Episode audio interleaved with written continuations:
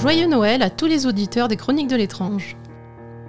Après une pause de quelques mois, le podcast reprend du service en 2022.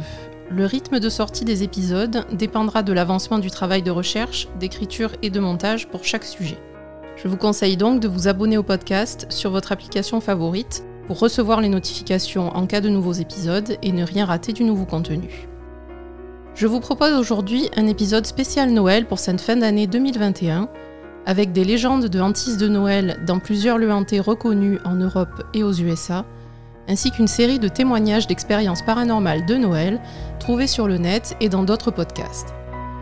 Bonne fête à tous et bienvenue dans les Chroniques de l'étrange.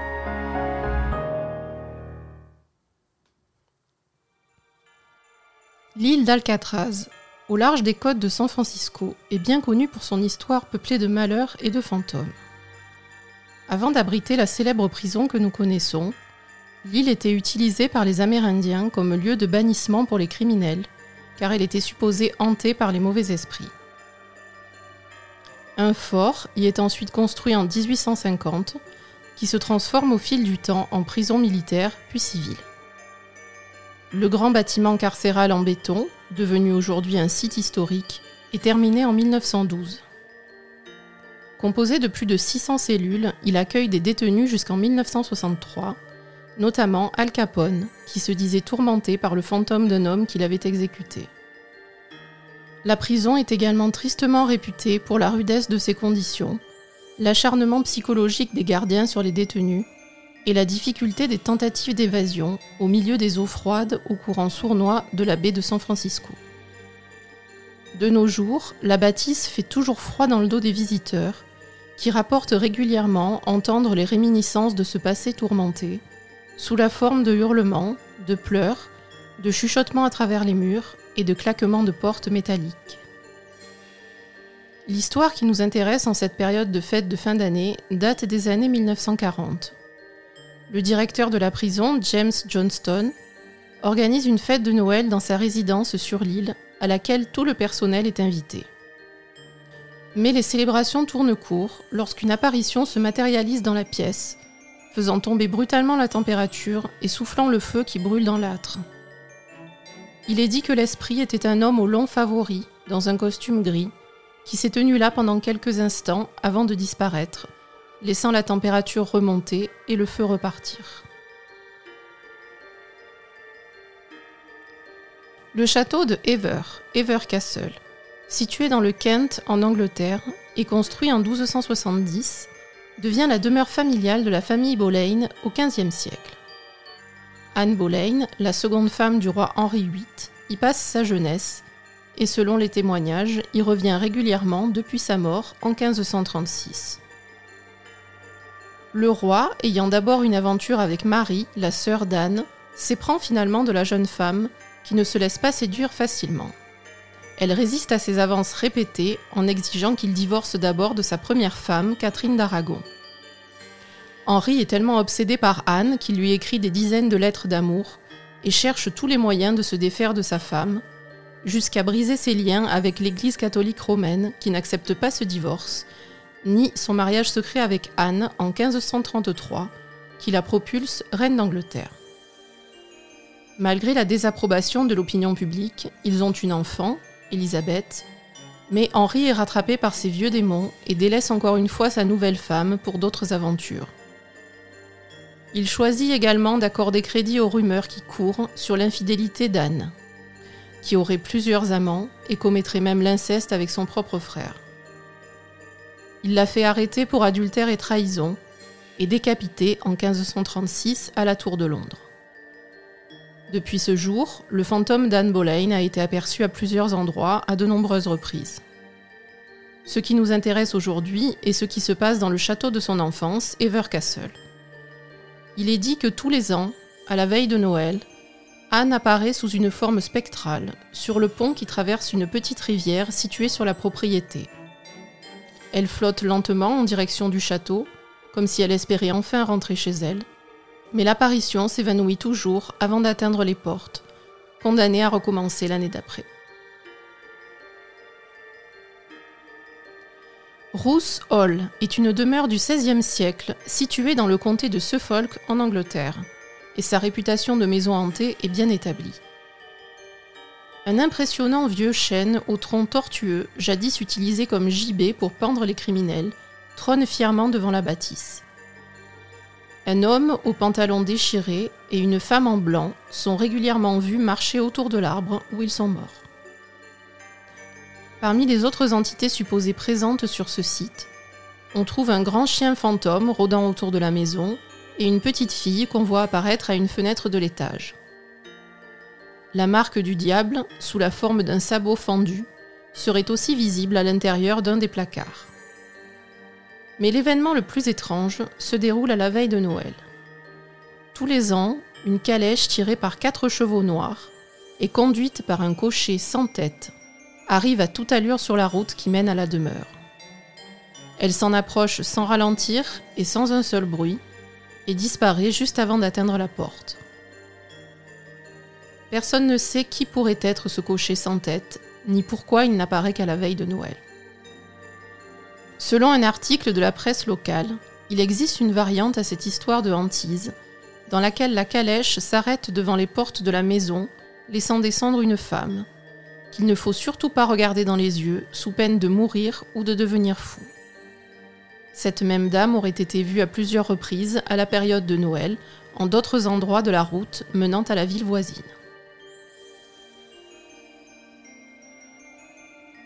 Le Crescent Hotel, situé à Eureka Springs en Arkansas, est réputé pour abriter de nombreux fantômes, qui sont particulièrement actifs pendant les fêtes de fin d'année. L'histoire de ce magnifique complexe hôtelier, riche en rebondissements, est propice à la réminiscence de nombreux revenants, issus de toutes les périodes que l'imposant bâtiment a traversées. Le luxueux Crescent Hotel Spa ouvre ses portes en 1886 profitant de la popularité des eaux thermales de la région des Ozarks. Mais les temps de gloire de l'hôtel sont de courte durée et il devient en 1908 un institut d'études supérieures pour femmes qui peine à entretenir la bâtisse et ferme en 1924. Après plusieurs années d'abandon et de courtes occupations, il est racheté en 1937 par un homme du nom de Norman Baker, qui le transforme en hôpital et centre de santé destiné à la prise en charge des patients atteints de cancer. Ce docteur Baker, qui promettait des remèdes miracles et indolores, n'est en fait pas un médecin mais un arnaqueur qui ne prodigue aucun véritable soin et laisse mourir ses patients après avoir extorqué leur famille d'importantes sommes d'argent. Après le rachat du bâtiment en 1997 et d'énormes travaux de rénovation, c'est finalement les propriétaires actuels qui lui rendent son luxe d'antan et rouvrent l'hôtel en 2002. Ils y organisent maintenant des ghost tours qui sont très populaires et de nombreux employés et clients rapportent régulièrement leurs expériences. Notamment leur rencontre avec des esprits portant des vêtements de l'époque victorienne, assis dans la salle de réception ou dansant dans la salle de bal.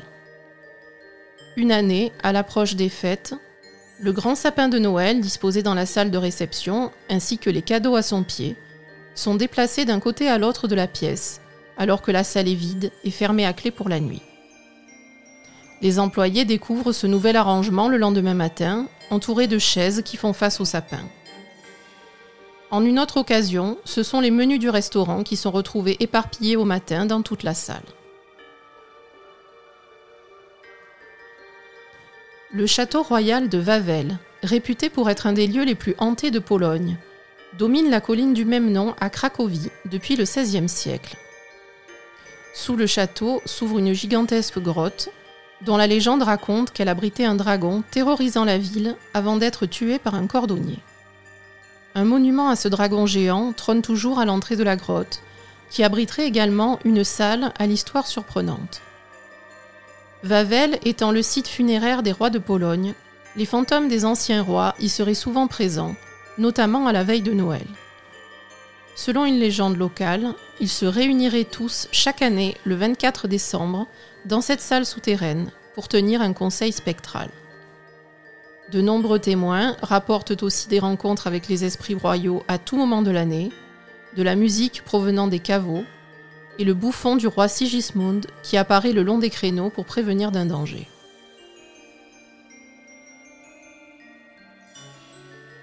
La cathédrale de Saint-Alban, au Hertfordshire, en Angleterre, a été le théâtre d'une hantise particulièrement spectaculaire à la veille de Noël 1944. Cette nuit du 24 décembre, le jeune Basile Saville, âgé de 16 ans, était chargé de surveiller la cathédrale en ces temps de Seconde Guerre mondiale. Il devait veiller à ce que l'équipement anti-feu soit opérationnel dans le bâtiment et être le premier intervenant pour limiter les dégâts en cas de bombardement. En effectuant une inspection du bâtiment, il éclaire avec sa lampe deux silhouettes encapuchonnées dans une salle du XVe siècle. Mais lorsqu'il s'approche, il ne découvre que deux robes de moine gisant sur le sol. Il poursuit sa ronde et entend soudain sonner une cloche de l'abbaye, ce qui le terrorise car toutes les cloches ont été retirées et sont entreposées au sol. Il se précipite alors vers le beffroi, mais quand il pénètre à l'intérieur, le bruit a cessé et aucune cloche n'est évidemment en place. Il finit par redescendre, mais c'est l'orgue de l'église qui se met cette fois à jouer. Il remarque une bougie allumée près de l'instrument et aperçoit les pages du livre de musique qui tournent et les touches de l'orgue qui bougent seules. Puis il entend un chœur de chant provenant de l'autel, et quand il se précipite pour regarder, voit une procession de moines menés par leur abbé quitter l'autel et pénétrer dans une des chapelles. Il court à leur suite, mais trouve la chapelle obscure et vide. Un de ses collègues arrive alors et ils refont le tour des lieux pendant que Basile raconte ses expériences de la nuit. Il ne retrouve ni la bougie, ni le livre de musique près de l'orgue, ni les robes de moine que le jeune homme avait vues plus tôt. Pendant de longues années, Basile Saville a gardé cette histoire pour lui de peur d'être moqué. Ce n'est qu'en 1982 qu'un journal qui demandait leurs histoires de Noël à ses lecteurs la publie. Il s'avère que Basile n'était pas le seul à avoir assisté à des messes fantômes dans cette cathédrale. De nombreux témoins ont vu et entendu les moines, notamment un voisin qui apprécie régulièrement la musique et les chants au cœur de la nuit, lorsque personne n'est présent sur les lieux. La plupart des légendes et expériences que vous venez d'écouter paraissent concerner un type de hantise nommé hantise résiduelle, caractérisée par des scènes de vie particulières qui sont rejouées inlassablement dans certaines circonstances. Les esprits aperçus lors de ces événements n'ont aucune interaction avec le moment présent, comme si les témoins assistaient simplement à des réminiscences du passé. Passons maintenant à des témoignages d'expériences plus ou moins étranges glanés sur le net qui ont eu lieu en période de fête. Voici le témoignage de Scarlett Dragon tiré du site liveabout.com intitulé Le visiteur de Noël. Scarlett raconte J'ai reçu une visite inhabituelle le jour de Noël 2008 et je suis certaine que ce n'était pas le Père Noël qui passait par ma maison à Bloomington, Indiana. La journée a commencé comme à l'accoutumée par l'ouverture des cadeaux autour du sapin de Noël. J'ai ensuite servi un repas pour ma famille et mes amis et tout le monde était parti vers 17h, sauf ma sœur et mon beau-frère qui vivent avec moi. Ils sont allés faire une petite sieste dans une chambre au bout du couloir en laissant la porte ouverte. J'ai fait de même et me suis enfermée dans ma chambre avec mon chien Toby, qui s'est roulé en boule au pied du lit comme il le fait toujours. Il faisait froid, j'ai donc remonté les couvertures jusque sur ma tête et me suis installée pour une petite heure de repos. J'étais en train de sombrer dans le sommeil lorsque j'ai entendu le loquet de ma porte s'ouvrir. J'ai attendu quelques secondes, pensant que ma sœur ou mon beau-frère allaient me parler, mais rien ne s'est passé. Il était presque 19 heures et ma chambre était complètement noire. J'avais laissé les lumières allumées dans la cuisine et les guirlandes lumineuses luisaient dans le salon, ce qui éclairait le couloir. J'aurais dû être capable de voir qui était à ma porte en levant simplement ma tête de l'oreiller, et c'est ce que j'ai fait mais une lumière aveuglante m'a alors obligé à protéger mes yeux en criant Éteins ça tout de suite La lumière a immédiatement disparu et j'ai entendu le loquet de la porte se refermer. J'ai tendu le bras pour allumer ma lampe de chevet et il n'y avait personne dans la chambre à part moi et Toby, qui a sauté du lit et s'est dirigé vers la porte sans montrer de signe de nervosité. La désinvolture de Toby m'a d'abord effrayé car c'est un berger allemand qui a été entraîné pour la garde mais puisqu'il était réveillé, j'ai décidé de me lever et d'aller voir ce que voulait ma sœur ou son mari. Quand je suis sortie dans le couloir et que j'ai pu voir l'intérieur de leur chambre par la porte ouverte, ils étaient tous les deux endormis dans leur lit. J'ai alors emmené Toby au salon et lui ai ouvert la porte vers l'extérieur pour qu'il fasse un tour dehors, mais il n'a rien détecté d'anormal. Je ne suis pas une personne impressionnable d'habitude, mais cette situation était vraiment bizarre. Je voudrais ajouter que le loquet de ma porte est difficile à manier et fait un bruit très distinctif que j'ai l'habitude d'entendre. Je suis entièrement sûre que ma porte était bien fermée quand je suis allée me coucher, parce que quand le loquet n'est pas bien enclenché, elle s'ouvre en grand tout de suite. Je suis aussi certaine d'avoir bien entendu le loquet s'ouvrir pendant l'incident, et la porte était refermée correctement quand je me suis levée. Je ne comprends pas comment ma sœur ou mon beau-frère a pu faire pour ouvrir la porte, la refermer et retourner se coucher dans un laps de temps si court. Mais je n'envisageais pas vraiment d'autre explication, car mon chien Toby aboie et grogne toujours à tous les gens qu'il ne reconnaît pas immédiatement. Quand mon beau-frère s'est levé un peu plus tard, je lui ai demandé ce qu'il voulait en venant ouvrir ma porte tout à l'heure. Il m'a répondu qu'il ne s'était pas levé de toute sa sieste, avait dormi tout du long et n'était pas venu à ma porte. J'ai ensuite demandé à ma sœur, qui m'a répondu qu'elle s'était endormie et réveillée plusieurs fois, mais n'était pas sortie de son lit, et n'avait rien vu ni entendu dans le couloir. Elle laisse justement sa porte ouverte sur le couloir pour surveiller les allées et venues dans la maison. Qui était donc ce mystérieux visiteur de Noël et comment a-t-il fait pour entrer et sortir si rapidement? Comme pour beaucoup de gens, le souvenir des êtres chers est toujours très présent au moment des fêtes.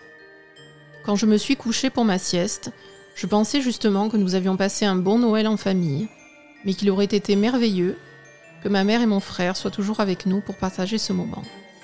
J'aime à penser que leurs esprits sont passés me souhaiter un joyeux Noël et me faire savoir qu'ils étaient toujours là.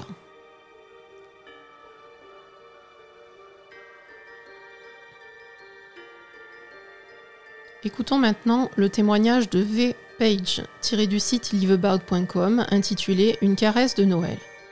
V raconte C'était la période de Noël 1995 ou 96, dans la maison de ma tante qui vit dans une réserve du Dakota du Nord. Plusieurs membres de la famille étaient assis sur le canapé devant la télé. Les enfants jouaient dans leur chambre ou dormaient déjà. Mon oncle, ma tante et moi étions assis à table en train d'assembler un puzzle.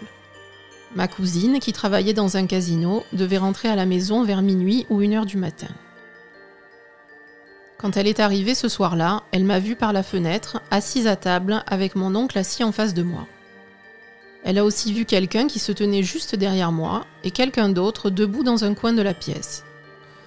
Elle n'a rien pensé de spécial de cette scène de vie, est entrée dans la maison en saluant tout le monde, a posé ses affaires et est venue nous rejoindre autour du puzzle.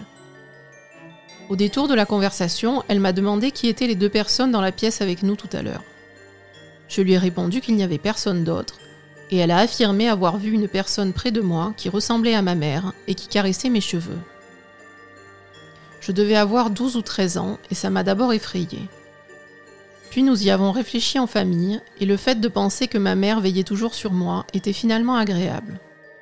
Nous avons conclu que la deuxième personne qu'elle avait aperçue qui se tenait dans le coin devait être sa propre mère, qui s'était elle aussi éteinte une semaine avant Noël en 1992. Depuis cet incident, il se passe toujours quelque chose d'étrange autour de Noël. Nous pensons que ce sont nos mères qui nous accordent une visite. Voici le témoignage de Kerry Kay, toujours tiré du site liveabout.com, intitulé Le Père Noël à ma porte. Kerry raconte c'était la veille de Noël 1961.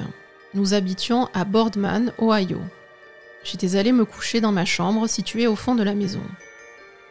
Je me suis réveillée soudainement très tard dans la nuit et j'ai aperçu ma porte s'ouvrir lentement. J'ai fait semblant de dormir pensant que c'était ma mère ou mon père. J'ai quand même ouvert un œil et là, à la lueur de ma veilleuse, j'ai vu qui se tenait à la porte de ma chambre. C'était un homme habillé en costume rouge, avec ce qui ressemblait à de la fourrure blanche autour de la taille, et portant un bonnet de Père Noël, un pantalon rouge et des bottes noires. C'était le Père Noël qui était là devant moi, et cette vision m'a marqué pour la vie. Il est resté à me regarder pendant quelques secondes, puis a refermé la porte. J'étais terrifiée et je me suis cachée sous mes couvertures pour le reste de la nuit. Le lendemain, j'ai demandé à ma mère si elle ou mon père était venu à ma porte dans la nuit. Elle m'a répondu que non, aucun des deux n'était sorti du lit. C'était d'ailleurs leur première nuit complète depuis que ma sœur était née quatre mois plus tôt, et ils étaient très fatigués. Quand j'ai affirmé à ma mère que j'avais vu le Père Noël, elle s'est énervée et m'a certifié que je ne l'avais pas vu. Mais je suis sûre de ce que j'ai vu. Je jure que cette histoire est vraiment arrivée et je sais que je n'étais pas en train de rêver. Écoutons maintenant le témoignage de Arthur H, tiré du site cafemom.com, intitulé La silhouette dans le fauteuil. Arthur raconte Ma mère, dont j'étais très proche, est décédée en 1964 quand j'avais 17 ans. J'ai quitté la maison, située en Nouvelle-Écosse, cette année-là, pour m'installer en Ontario. J'ai rencontré ma femme en 1969 et nous nous sommes mariés en mars 70. Cette histoire se déroule en décembre 1971, quand elle attendait notre premier enfant. Nous habitions dans un petit deux pièces avec une cheminée dans le salon. Nous adorions cette cheminée et y allumions un feu tous les soirs. À la veille de Noël, nous venions de poser les cadeaux sous le sapin et avions fait un bon feu qui donnait une jolie lumière. Les guirlandes lumineuses flashaient en rythme sur le sapin, sauf une série d'ampoules qui s'étaient détraquées quelques jours plus tôt. À cinq minutes de minuit, le feu dans la cheminée a soudainement été soufflé, et les lumières des guirlandes ont cessé de flasher, sauf celles qui ne fonctionnaient plus, qui ont bizarrement recommencé à flasher correctement. La température dans la pièce est tombée d'un coup et j'ai vu une silhouette assise dans mon fauteuil préféré. C'était ma mère, avec un grand sourire sur son visage. Ma femme, qui n'avait jamais rencontré ma mère, voyait la même chose que moi. L'apparition n'a pas parlé, elle nous a simplement regardés en souriant. À minuit, le feu est reparti dans la cheminée et les lumières du sapin sont revenues à la normale. Le fantôme avait disparu.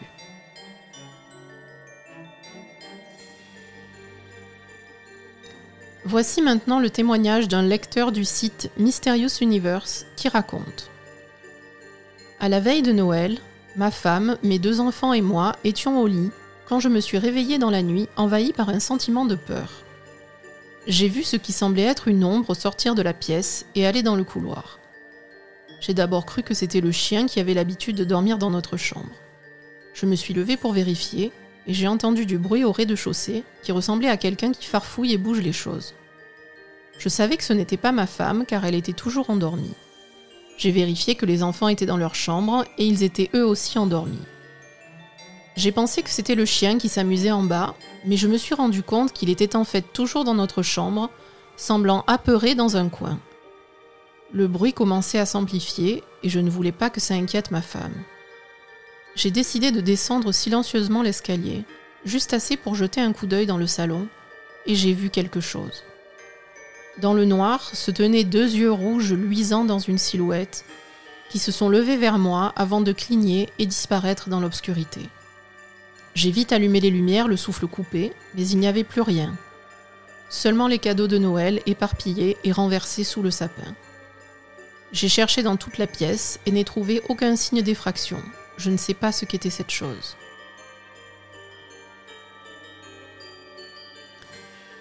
Voici le témoignage de Keith, rapporté au journal anglais Stock-on-Trent Live et tiré du site Mysterious Universe. Keith raconte J'étais sorti faire du shopping quelques jours avant Noël 2016 pour acheter des cadeaux de dernière minute. Je marchais le long de Queen's Park et il faisait tellement froid que j'étais la seule personne dans la rue j'ai remarqué une grande silhouette sombre qui marchait vers moi, le souffle de sa respiration s'élevant dans l'air glacial. L'homme semblait porter des vêtements anciens d'un autre temps, une longue veste, une canne et ce qui ressemblait à un chapeau haut de forme. J'ai levé les yeux vers lui quand nous nous sommes croisés et j'ai vu avec horreur que son visage était complètement vide. Il y avait juste une forme sombre et ovale sous son chapeau. Après le choc passé, je me suis retournée sur son passage, mais il avait disparu. Il ne s'était pas simplement éloigné, mais s'était juste évanoui. Cela reste à ce jour l'expérience la plus terrifiante de ma vie. La plupart des gens ne me croiront certainement pas, mais j'ai découvert cette nuit-là que les fantômes existaient, et je me rappellerai de cette rencontre chaque Noël. Pour terminer cette session de témoignages de Noël, je vous propose d'écouter le récit de Dolan, auditeur du podcast Paranormal Mysteries, que je recommande vivement pour tous ceux qui comprennent bien l'anglais et sont avides de témoignages. Son histoire s'intitule L'ombre du Père Noël. Dolan raconte. Je devais avoir 10 ou 11 ans quand cette expérience m'est arrivée pendant la période de Noël. Je me rappelle à quel point j'étais excitée par les fêtes. Un soir, alors que je m'étais mis au lit après ma routine habituelle, je me suis endormie et me suis réveillée dans la nuit avec le sentiment d'être épiée. Je me suis assis dans mon lit et j'ai remarqué que la porte de ma chambre était un peu entrebâillée, ce qui est bizarre car ma porte est toujours fermée habituellement. Elle s'ouvre sur un long couloir que je n'aime pas voir quand je dors. Je me suis levée et me suis dirigée vers ma porte pour la fermer, quand j'ai réalisé qu'il y avait quelqu'un qui se tenait dans l'embrasure et me regardait. La silhouette faisait à peu près 2 mètres de haut et avait une apparence très large. Confus et terrifié, je l'ai bien regardé pendant plusieurs secondes pour être sûr que je n'imaginais pas cette chose. Ma première pensée, après la peur, a été que ce devait être le Père Noël auquel je croyais encore à cette époque. Après tout, il est censé surveiller les enfants pour savoir s'ils sont sages. Je me suis alors rapprochée et la silhouette a commencé à reculer. Elle était au bout du couloir quand j'ai ouvert la porte. Après être restée là pendant quelques instants, elle a commencé à sprinter vers moi avec ses bras ouverts comme si elle allait me tacler. J'ai hurlé, attrapé une chaussure qui était près de mon lit et l'ai lancée dans sa direction. Mes parents ont entendu mon cri et allumé toutes les lumières, et la chose avait disparu. Mon père m'a demandé ce qui n'allait pas, je lui ai raconté mon expérience, il m'a répondu que ce n'était rien et que je retourne au lit. Terrifiée, je suis restée dans mon lit à fixer la porte fermée, jusqu'à m'endormir d'épuisement. Le lendemain matin, je m'étais convaincue que ce n'était qu'un rêve. Mais quand j'ai ouvert la porte, j'ai vu la chaussure que j'avais lancée dans le couloir dans la nuit, qui se tenait juste derrière ma porte. Je n'ai pas vu à quelle distance je l'avais jetée la veille, mais je sais que c'était bien plus loin que l'endroit où elle était maintenant. La peur m'a envahi et j'ai eu l'impression d'être épiée de nouveau. J'ai couru dans la chambre de mes parents pour les réveiller. Je leur ai demandé s'ils avaient mis ma chaussure contre ma porte, mais ils n'avaient aucune idée d'où elle était. Je suis fils unique et nous n'avons pas d'animaux. Ma chaussure n'aurait pas dû bouger. J'ai expliqué la situation à mes parents et ils m'ont dit que j'avais dû avoir une crise de somnambulisme. Mais je n'ai jamais fait de somnambulisme. Je sais ce que j'ai vu et le souvenir de cette nuit me hante toujours. Cet épisode est à présent terminé. Vous trouverez des liens vers les sources que j'ai utilisées sur la page de l'épisode. Je suis Aza. Vous pouvez retrouver ce podcast sur Spotify, Apple Podcast ou n'importe quelle autre application de podcast et le suivre sur les réseaux sociaux at Chronetrange, C-H-R-O-N-E-T-R-A-N-G-E-S, sur Twitter, Instagram et Facebook. Vous pouvez également rejoindre le chat de notre communauté sur Discord, vous trouverez le lien d'invitation dans les notes d'épisode. Si vous appréciez ce podcast et souhaitez le soutenir, pensez à lui donner une évaluation de 5 étoiles sur votre application de podcast. Cela m'aide beaucoup. Comme je l'ai dit en début d'épisode, après cette pause de quelques mois, de nouveaux épisodes des Chroniques de l'étrange seront publiés en 2022. Le rythme dépendra de l'avancée de mon travail et ne sera pas forcément régulier. Je rappelle que ce podcast est indépendant et non sponsorisé. Tout investisseur ou société de production est libre de me contacter. On se retrouve bientôt pour un nouvel épisode des Chroniques de l'étrange. D'ici là, gardez votre esprit ouvert et votre porte fermée.